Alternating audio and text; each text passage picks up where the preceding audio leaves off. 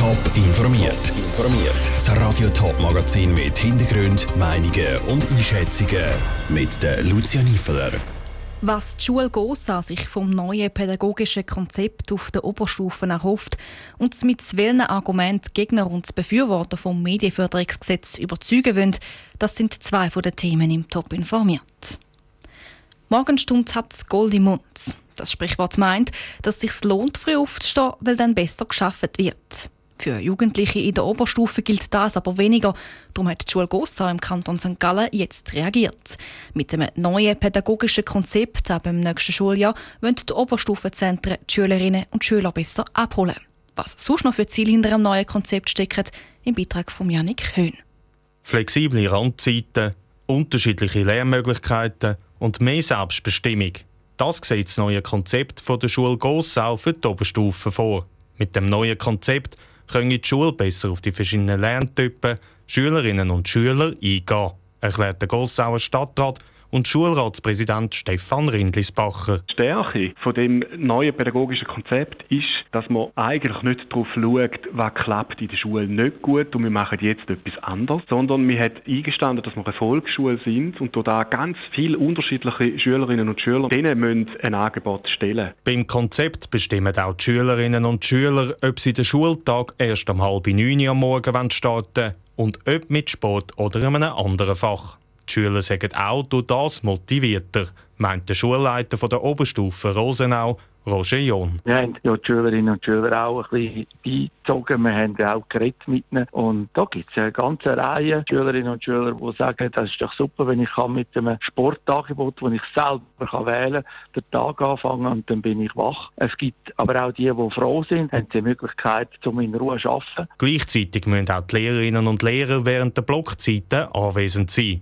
Sie haben dann weniger Schülerinnen und Schüler aufs Mal, aber sie lernen sie auch besser kennen, sagt Stefan Rindlisbacher. Wir schaffen eigentlich Lernteams von viel kleineren Gruppen. Es sind dann acht bis zwölf Gruppen und eine Lehrperson kann eine oder ihr Pensum kann sie auch zwei von diesen Gruppen übernehmen. Und da schaffen wir eine viel größere Nähe zwischen Lehrperson und Schülerinnen und Schülern. Ob sich das neue pädagogische Konzept, das ab dem nächsten Schuljahr gilt, auszahlt, wird sich dann dementsprechend zeigen.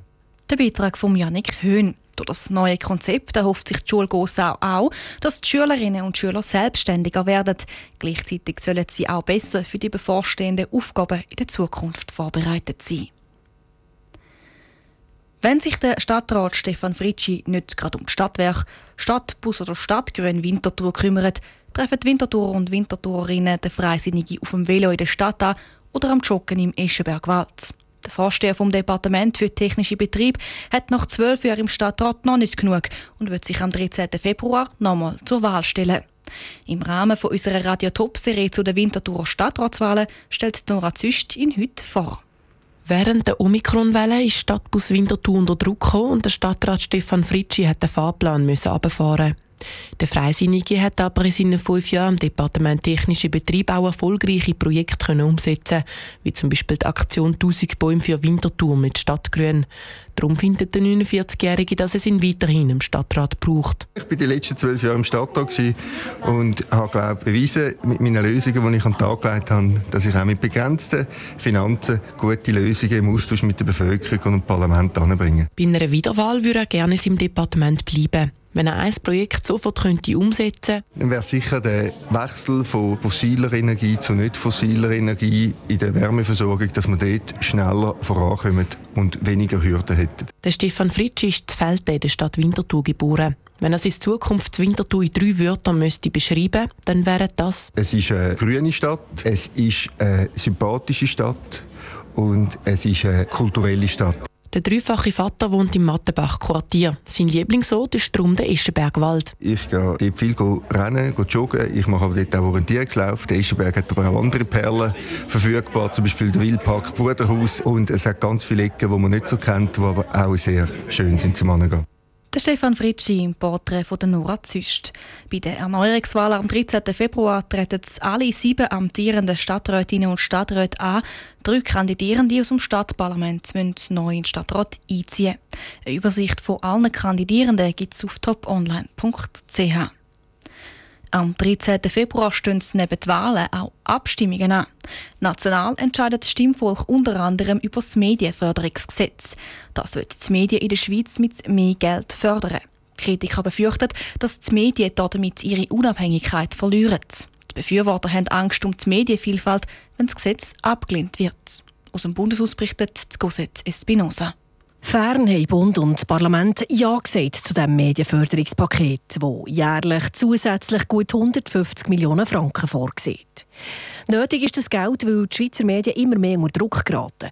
Vor allem die kleinen, lokalen Radio- und Zeitungen bekommen das zu spüren, sagt die Medienministerin Simonetta Sommaruga.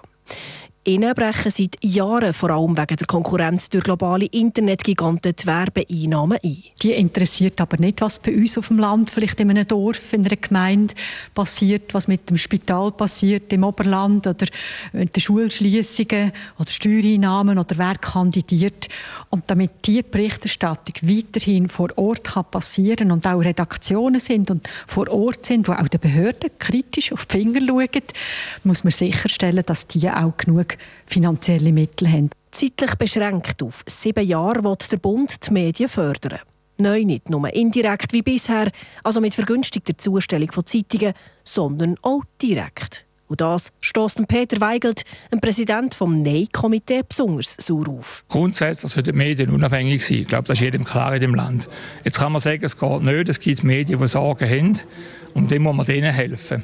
Und das Mediengesetz tut den Großteil, über 70 Prozent der Subventionen zu den vier großen Medienkonzernen schicken.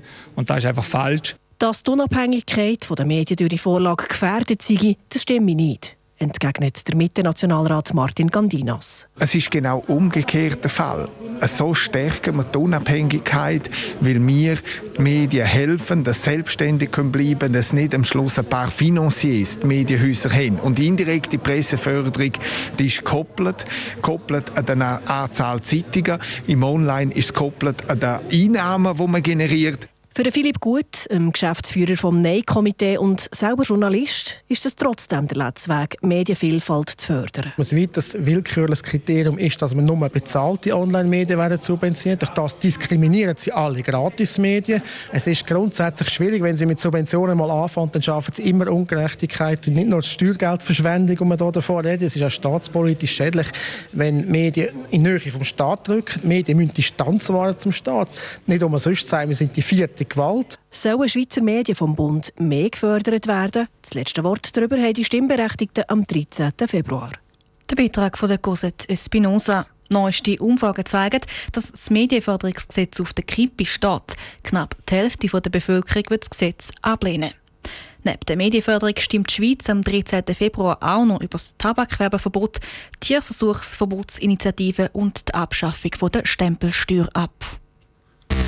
Top informiert, auch als Podcast. Mehr Informationen gibt es auf toponline.ch.